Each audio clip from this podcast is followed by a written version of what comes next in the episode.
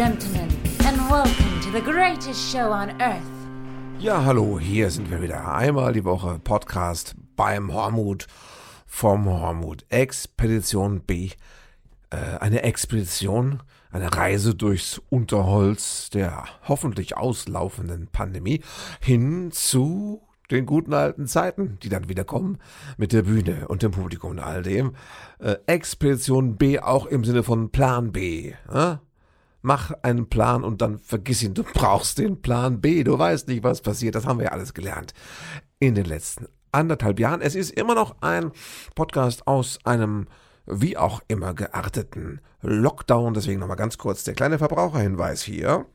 Disclaimer. Dieses Podcast wird veröffentlicht, während im Rahmen eines Lockdowns Theater- und Kulturbetriebe geschlossen sind. Es ist nicht als Ersatzunterhaltung zu verstehen, sondern als eine Form von Trotz. Genau. Ja, was läuft? Was geht ab? Yo, yo, Man Hormut hier spricht zu uns. Und ich muss sagen, äh, ich bin richtig euphorisch, weil ich tatsächlich jetzt am kommenden Samstag einen Auftritt haben werde. Und das äh, reden wir gleich mal noch ein bisschen drüber, weil es geht irgendwie wieder los. Die Aufbruchsstimmung ist da.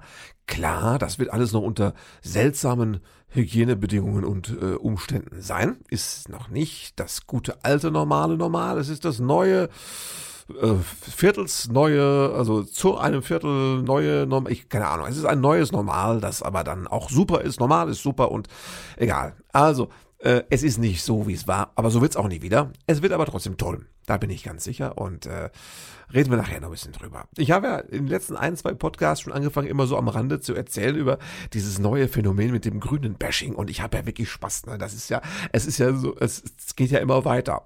Also du merkst wirklich, die haben alle richtig Schiss davor, dass die Baerbock Kanzlerin werden könnte, weil sie jetzt alles auffahren äh, an, an Schlammschlacht, Schlacht, Schlammschlacht und Schmutzbewerfungsaktionen auf äh, zweifelhaftem Niveau. Herrlich. Also das siehst, siehst wirklich wirklich, die haben echt Schiss. Da muss was dran sein am Potenzial. Also rein wahltechnisch. Wir reden jetzt gar nicht über Qualifikation. Es geht einfach nur, erstmal nur darum, die Chance ist offensichtlich zum Greifen nah und real noch. Und deswegen muss der politische Gegner richtig loshauen. Und die Grünen ist natürlich, stehen es schwer unter Beobachtung, ist schon klar. Die, die anderen auch. Ne? Aber da ist es jetzt irgendwie neu. Der Fokus ist neu, stärker denn je. Und da ist man auch sensibler für alles so an Zwischentöne. Und ich fand das schon auch richtig knorke, als Robert Habeck jetzt heute gesagt hat, äh, Waffen liefern an die Ukraine, das wäre für ihn schon okay, als Grüner, ne, das ist genau das Ding. Das wäre schon, wenn äh, es sich dabei um Verteidigungswaffen handelt. Und das ist ja, muss man sagen, das ist fantastisch. Also der Mann hat ja nicht nur Philosophie irgendwie studiert, nein, er denkt auch wie ein wahrer Philosoph, das heißt fernab aller Praxis. geht es hier um Verteidigungswaffen. Das sind einfach Waffen. Ja, ich weiß nicht, was ist eine Verteidigungswaffe? Das ist eine Waffe, die nicht schießen kann, wenn vorher noch kein anderer irgendwie geschossen hat. Ist das eine Waffe, die erst also auf dem Radar sehen muss, dass ein Projektil auf sie zugeflogen kommt, um dann selbst sich zu aktivieren? Was ist eine Verteidigungswaffe? also, es, es, darf kein Kampfgetümmel um sie herum sein. Dann äh, steigt die, dann sagt die äh, nein. Äh, es ist so ein bisschen wie, es gibt ja diese, diese Wegfahrsperren für, für Autos, also habe ich mal gehört, wo man irgendwie äh, Alkoholtest machen muss, bevor man losfahren darf. So reinpusten, weißt du? Und so ist es, glaube ich, auch bei der Verteidigungswaffe. Du musst einmal reinpusten und dann merkt die Waffe, ob das jetzt ein Verteidigungsfall ist oder ein Angriffsfall. Und dann ist sie entweder entsperrt oder gesperrt. Ne? Das ist ja irre, was es da alles heute. Und dass der Robert Habeck das auch alles kennt und weiß. Verteidigungswaffen. Ne? Und es ist ja auch das Tolle ist ja, ist, du kannst mit einer Verteidigungswaffe kannst du auch niemanden angreifen. Das geht gar nicht. Die Waffe, die biegt sich dann, da biegt sich der Lauf der Waffe automatisch nach hinten und ballert dir selbst in die Fresse wahrscheinlich, wenn du als erster die Verteidigungswaffe erhebst gegen einen Nichtangreifer. Ja? Ich sag mal so, wenn die Welt nur Verteidigungswaffen hätte, dann wäre alles friedlicher. Es gäbe keine Attentate, es gäbe keine häusliche Gewalt mit Waffen. Ja, würde keiner keinen erschießen können, weil ja keiner anfangen könnte. Wäre das nicht toll? Ne? Eine Welt, die nur aus Verteidigungswaffen bestünde, wäre das Paradies.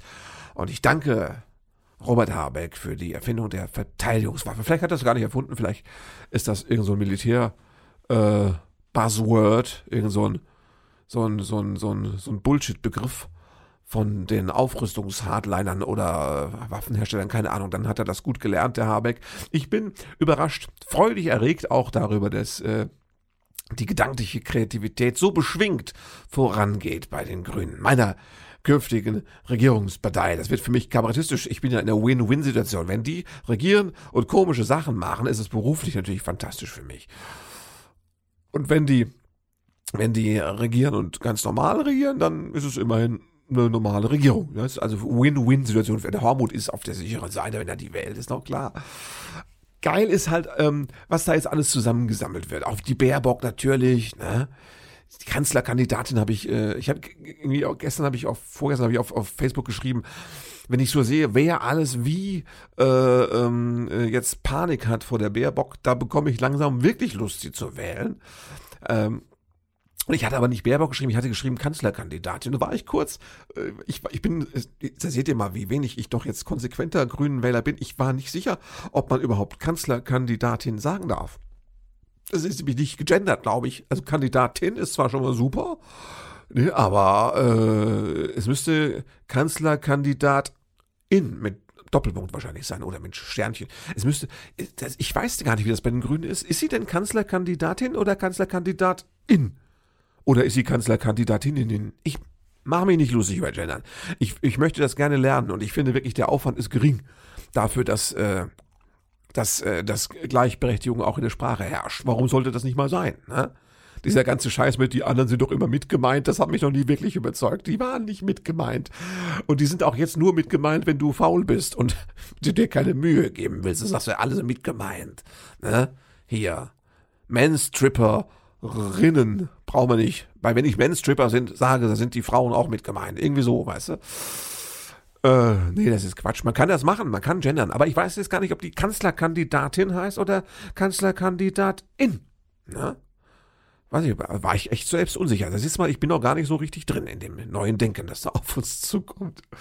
Nee, der, jetzt im Ernst, der Aufreger war doch, dass die Baerbock irgendwelche Nebeneinkünfte jetzt nachgemeldet hat, die ihr da bei der Steuererklärung vor ein, zwei Jahren durchgerutscht sind. So, Ne?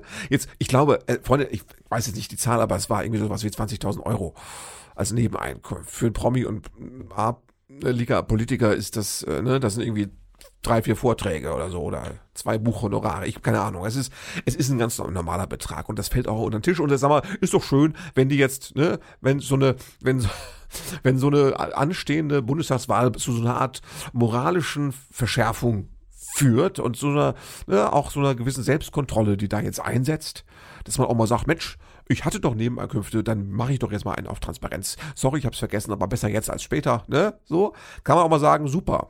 Und es ist jetzt nicht außergewöhnlich, finde ich. Also es schockiert mich überhaupt nicht. Ich weiß, dass alle anderen auch riesige Nebeneinkünfte haben und die auch regelmäßig vergessen.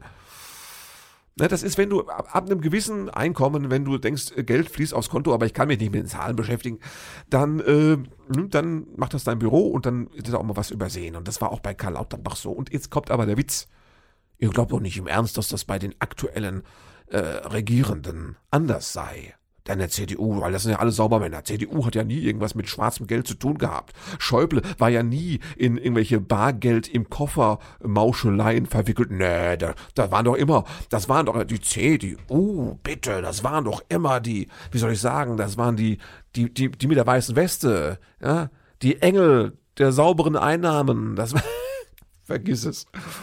Ne? Also da brauchst du jetzt, da kannst du ja für mich jetzt die Baerbock nicht mit, äh, wie soll ich sagen, ihr Image ankratzen. Das ist für mich äh, eingepreist in, äh, in die Deformation professionell. Nicht? Was der Job als Politiker aus dir macht, was dir da als Politiker passiert, das sind so Sachen. Ne? Bist auch mal aus Versehen bestechlich, hast es gar nicht gemerkt. So Sachen passieren halt immer. Wobei jetzt eben so vergessene und nachgemeldete Nebeneinkünfte sind ja immerhin nachgemeldet. Was wolltet ihr denn noch? Ist doch schon mal super. Ja. Oder jetzt auch toll, ähm, Bekannter hat mir wieder äh, so, so, so ein Facebook, also so ein kleines Filmchen, nicht auf Facebook, auf WhatsApp so ein Filmchen weitergeleitet. Da ging es darum, dass in äh, irgendwie in der Fernsehdiskussion, dass die Baerbock vom Moderator gefragt wurde, was sie denn so mit Europa verbindet, also beziehungsweise in welchen Momenten sie alltäglich, jeden Tag denn an Europa denkt. Und dann hat sie gesagt, das schön, dass wir zum Beispiel nicht so viele verschiedene Stecker haben in Europa. Kam ein Cut in diesem Video und dann wurde mit lustiger Musik drunter gelegt, so düpp, düpp, düpp, düpp, YouTube sah man, äh, welche Länder was für verschiedene Stecker haben. Der englische Stecker, der französische Stecker, der sonst was, der spanische Stecker, sahen alle ganz anders aus. Und ich habe verstanden, was dieses Video mir sagen wollte. Ne? Sollte sagen, die Baerbock hat keine Ahnung von Europa und von Steckern schon mal gar nicht. Ne? Also Stecker innen, muss man wahrscheinlich künftig sagen. Ich weiß nicht, ob das korrekt ist, aber keine Ahnung. Wisst was ich meine. Ähm, Stecker innen und auch Außenstecker. Also Innenstecker oder Außenstecker. Ist egal. Und ähm, äh, von wegen, die hat keine Ahnung von Europa äh, und von Technik sowieso schon mal nicht. Blöde Frau, niemals wählen. Kanzlerin der Hölle. So, ne? So. Jetzt bin ich ja jemand, der immer, ich bin ja immer, ich bin ja immer jemand, der alles hinterfragt. Ne? Außer jetzt mich. Das äh, kann ich mir nicht leisten dazu. Ich bin jetzt über 50, da kann ich mich selbst nicht mehr hinterfragen. Aus dem Alter bin ich raus. Ne? Ähm, ich bin jetzt schon kurz vom Altersstarrsinn. Also ne, diese, diese Kurve, die vom, diese, diese sportliche Kurve vom, vom vom Altersstarrsinn so um die Ecke rum bis zur senilen Bettflucht. Das ist gerade da, da bin ich gerade so beim Einlauf. Ne? Das, ich hoffe, dass es mich nicht raushaut aus der Kurve. Ihr wisst Bescheid. Also, ähm, ich bin ja jemand, der gleich immer denkt, Moment mal, was wollt ihr mir da erzählen? Was habt ihr denn? Was wollt ihr mir? Und dann habe ich mir halt mal die Mühe gemacht und habe mal kurz eingetippt beim Dr. Google, ne? Äh, eingetippt, wie das denn ist mit Steckern und Europa. Und was kam raus? Ich wusste nach 10 Sekunden, der Euro-Stecker, Typ C, glaube ich, heißt Euro-Stecker, weil er tatsächlich in die meisten Steckdosen Europas auch reinpasst. Soll heißen, da gibt's vielleicht ein paar Stecker, die anders aussehen, aber der Euro-Stecker passt auch in die Dose rein, in die Dose innen, ne? passt der auch rein. So, also äh, es gab nur ein, zwei Ausnahmen, Irland oder irgendwas, so ein, zwei Länder gibt es, wo, wo der nicht reinpasst, aber der Euro-Stecker ist eine gute Idee und er passt wesentlich öfter in Steckdosinnen, äh, als das die Baerbock-Kritiker für dieses witzige kritische Filmchen wahrhaben wollten. Siehst du mal, ist alles nur Meinungsmache. Ne? Ich mache jetzt Meinungsmache zurück, aber du siehst mal, wenn man nicht alles, man denkt, das ist so ein knallharter, knackiger äh, Überführungsmoment, wo sie, dann haben sie sie erwischt, jetzt die Bär, haben sie es aber jetzt, stimmt aber gar nicht. Also genau genommen stimmt das auch nicht. Sie hatte schon ein bisschen recht. Der Euro-Stecker ist eine schöne Idee. Steckt das Wörtchen Euro drin. Und wo steckt er drin? In den meisten Steckdosen Europas. Halleluja, sag ich mal. Ähm. Genau, ich wollte irgendeinen Einspieler machen, aber ich hatte das iPad an eine andere Stelle gelegt. Ich habe nämlich meinen Schreibtisch umgeräumt.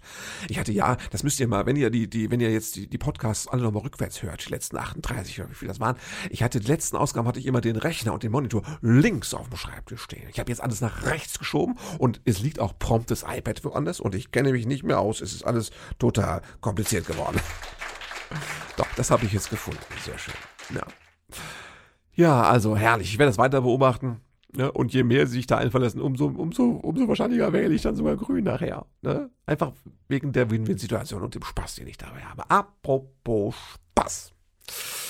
Freunde, reden wir mal über was anderes. Ich habe den Eurovision Song Contest gesehen. Ne? Geil.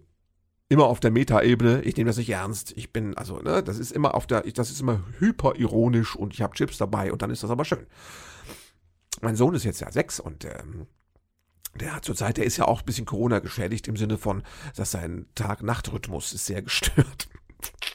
Der hält sich mit sechs Jahren auch schon für erwachsen, zumindest was das Aufbleiben angeht. Und äh, er möchte lieber lange ausschlafen, dafür abends richtig lange machen. Ne? Der findet es halt super, die kleine Schwester ist anderthalb und die geht ins Bett und dann hat er halt mit den, ne, da hat er mit den Erwachsenen nochmal so richtig große Jungszeit. Und er kann das erstaunlich weit ausdehnen. Und da haben wir gesagt, komm, ist ja Pfingsten, können wir ja zwei Tage ausschlafen, warum soll man nicht mal mit dem gucken? Sag mal, ja, hier, äh, lustig, wir gucken was, ein Liederwettbewerb, das wirst du mögen. Große Bühne, ganz viel Musik, Trickkostüme, buntes Licht, es ist was für dich. Und äh, dann hat er wirklich, er war wirklich tapfer und hat auch wirklich, er hat das eisern durchgezogen. Er fragte zwar schon so ab elf immer, wie lange es noch geht, aber er hat tatsächlich, also wirklich bis zehn vor elf, da war schon die Punktevergabe, hat er das mit angeguckt. Und fand das natürlich wirklich, er saß mit offenem Mund da, sowas hat er doch noch nie gesehen. Erstens hat er noch nie so viel äh, Frauen in nuttigen Glitzerkleidchen gesehen. Das war für ihn auch mal neu. Och, schadet ja nix. Das ist eine Vorbereitung aufs Leben, das ganze Leben. Ich meine, ich mache morgens, ich mache die Tür auf, die Haustür, draußen stehen hunderte von Frauen in nuttigen Glitzerkleidchen. Das ist einfach der Alltag als Kabarettstar. Ähm, das fand er schon mal toll, das bunte Licht, die Bühne, die Songs. Der mochte auch die Songs und er hat auch wirklich gesagt, den Song fand er super, den fand er toll. Und wisst ihr, was der am besten fand? der fand am besten Finnland. Das war dieses absolut finster, düstere, was weiß ich, Death Metal Ding. Das war selbst mir so ein bisschen zu aggro. aber fand er geil, hatte Wumms, fand er super. Und dann ist er aber ähm, dann während der Punktevergabe, wie lange geht denn das noch? Hat er noch gesagt und eine Sekunde später, ich konnte nicht mehr antworten. Stecker war gezogen, Stecker innen war gezogen und er lag da und schlief friedlich vorm Fernseher. Äh, 23,50. Aber hat wirklich Spaß gemacht. Und er hat dann gleich am nächsten Morgen gefragt, ob wir das nächstes Jahr dann wieder zusammen gucken. Also, da habe ich jetzt einen, einen, wie heißt das, einen Jour fix. Ne? Das machen wir jetzt immer zusammen. Ich fand es auch toll. Ah, ich muss wirklich sagen, ich fand es auch toll, weil äh, das war wieder mal, es war eine Live-Veranstaltung mit ganz großem Publikum, also immerhin 300.000 Zuschauer. Ne? Alle von vorne bis hinten durchgetestet, auf dort hinaus durchgetestet. Aber es war eine live, große Live und es war schon rührend, dass wieder sowas möglich ist, irgendwie, irgendwo, irgendwann. Und äh, ja, der Wettbewerb an sich, ich fand ihn auch gar nicht so verkehrt. Also es waren auch, also ich, ne, sagen wir so, wenn, ich würde sagen, jetzt mal ich, ich bin ja relativ tolerant, was Musik angeht. Ich würde sagen, die Hälfte der Beiträge, sage ich, kann man machen. Ne? Und bei, wenn man sagt, bei Eurovision Song Contest, wenn man da bei der Hälfte der Wettbewerbe sagen kann, kann man machen, da ist das ein überdurchschnittlicher ESC gewesen. Und das war echt, da war viel Schönes dabei. Ne? Der deutsche Beitrag, der war eigentlich, glaube ich, auch nicht wirklich scheiße.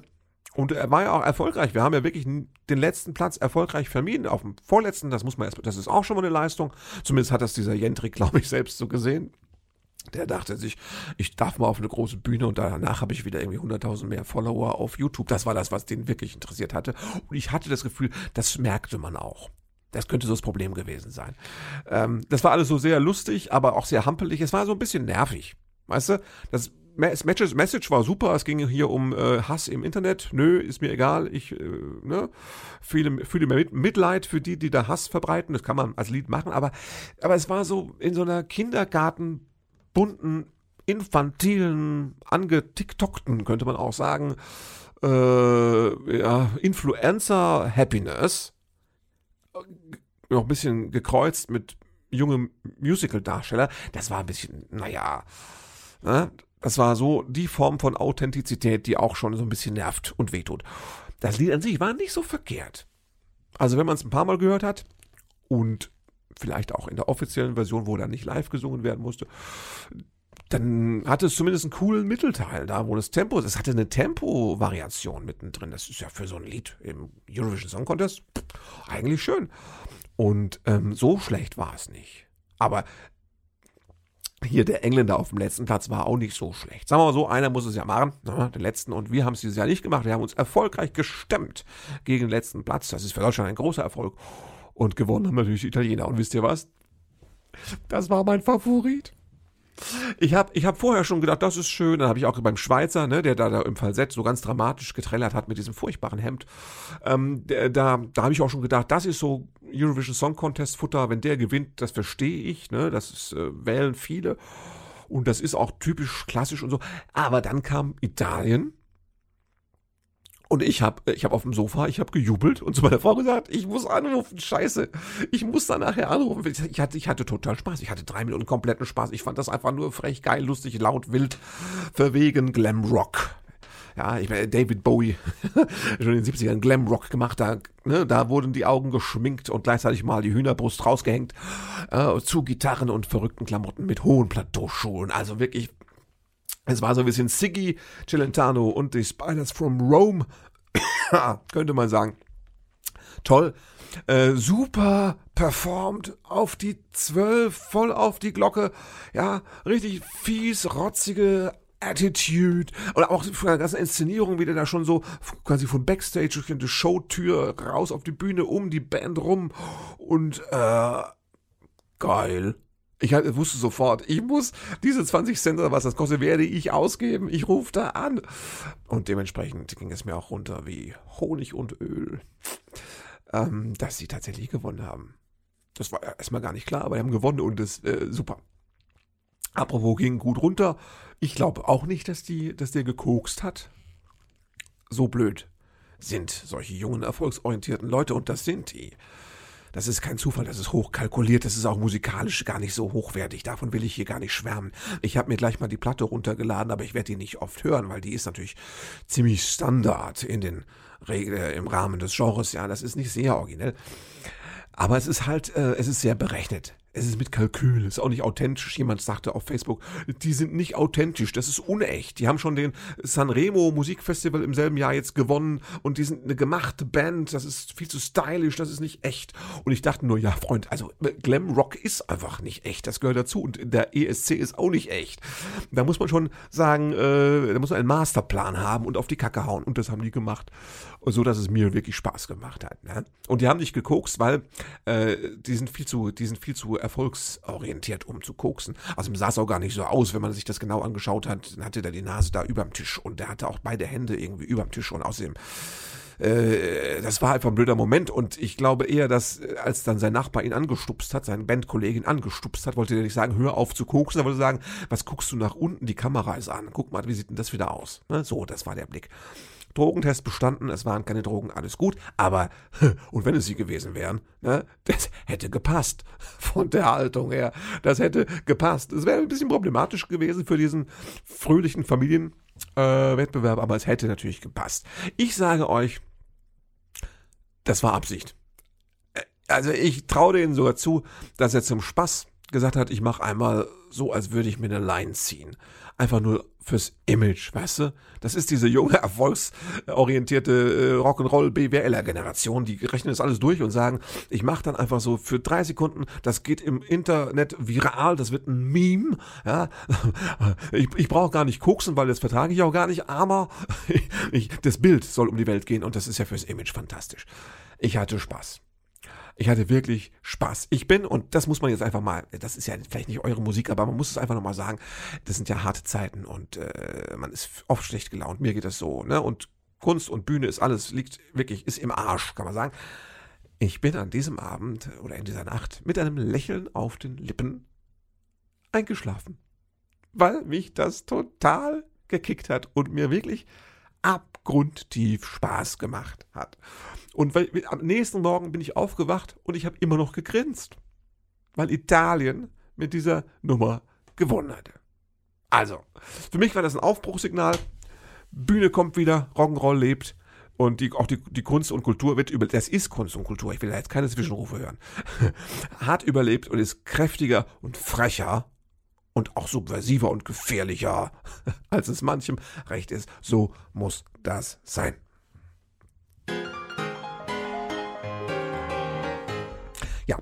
Das war schön. Was nicht so schön war, Wetter. Wetter ist furchtbar. Ne? Alle, ja, meine Frau ist sehr wetterfühlig. Meine Frau ist persönlich beleidigt, wenn das Wetter nicht gut ist. Und jetzt ist es ja den ganzen Mai schon nicht gut. Und sie sagt immer Sachen wie, wir haben doch früher im Mai immer schon so geschwitzt. Ich halte das gar nicht für erstrebenswert, aber kann schon sein. Und äh, Wetter ist jetzt wirklich, es war anstrengend. Ne? Viel Regen, kühl.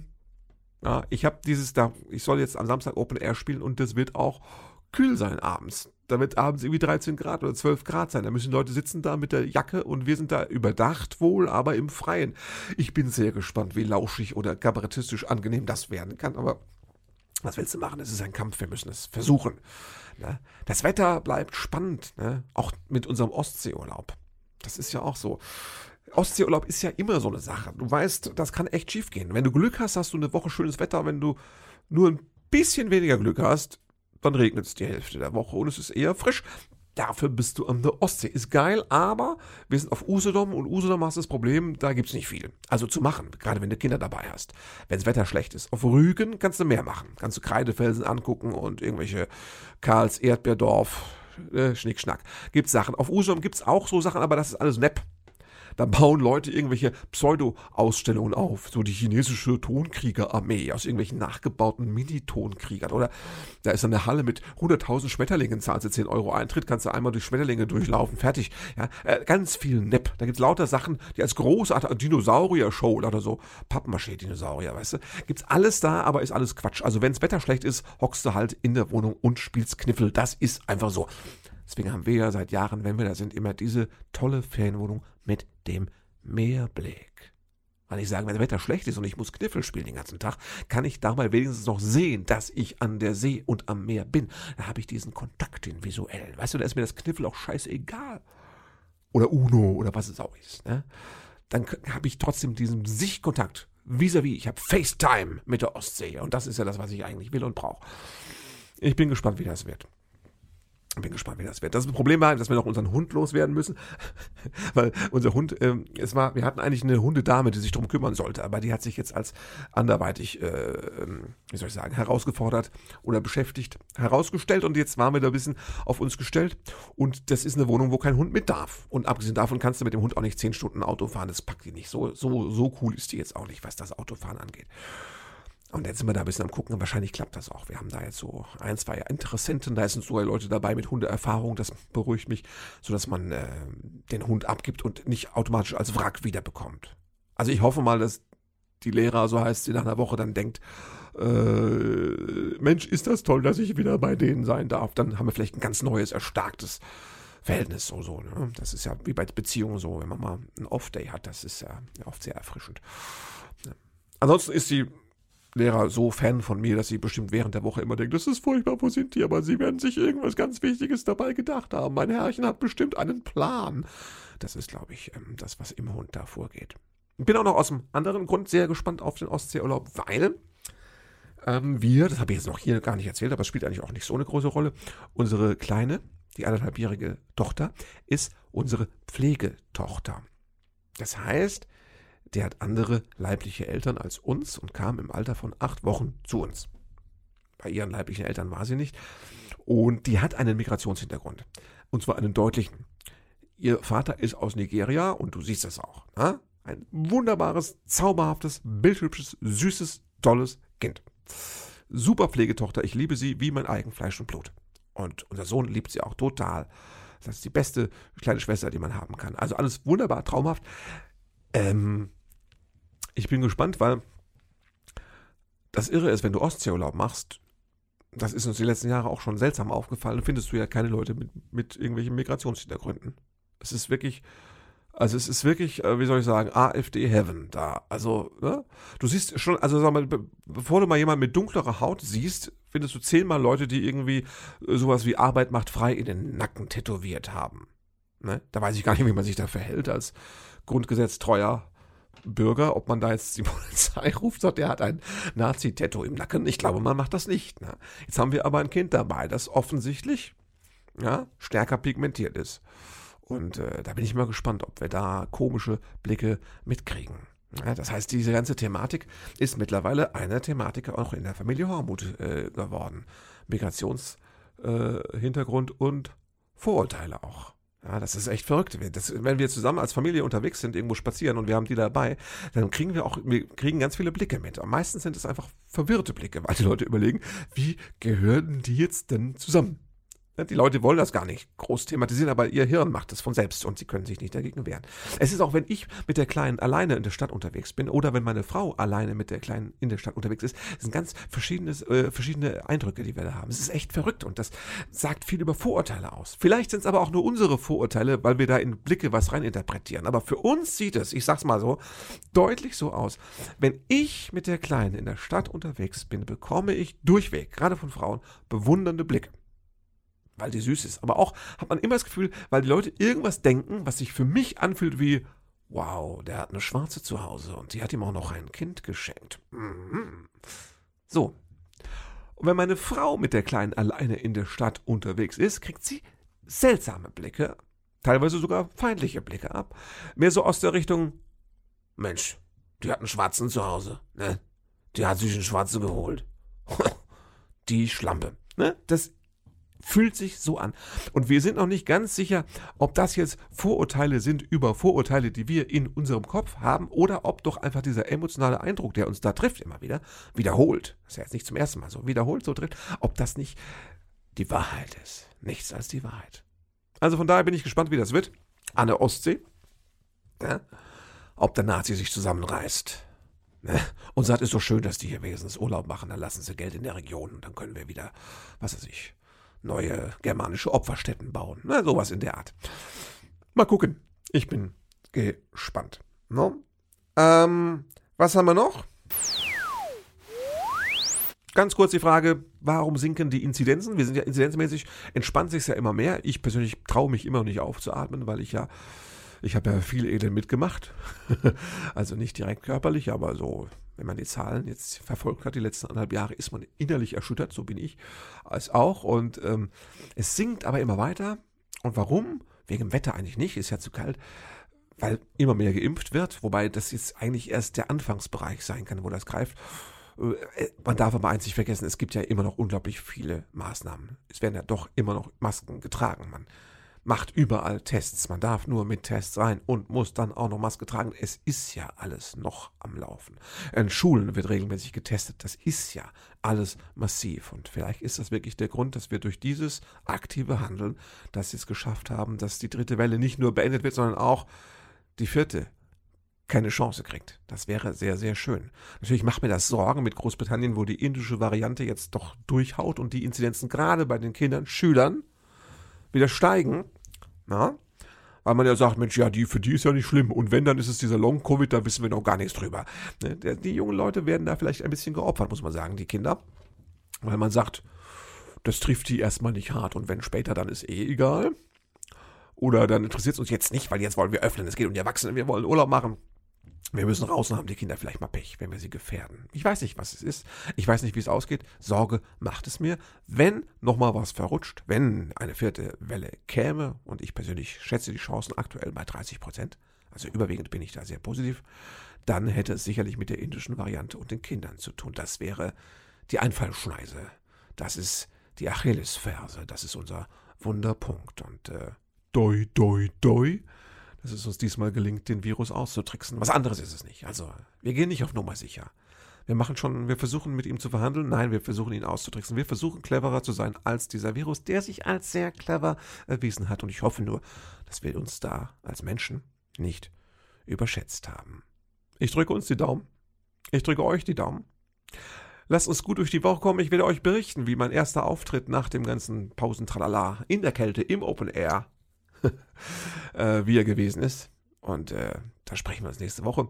Kommt gut durch diese Woche, bleibt gesund oder wie meine Oma sagen würde, haltet euch munter. Thank you for being a part of this show.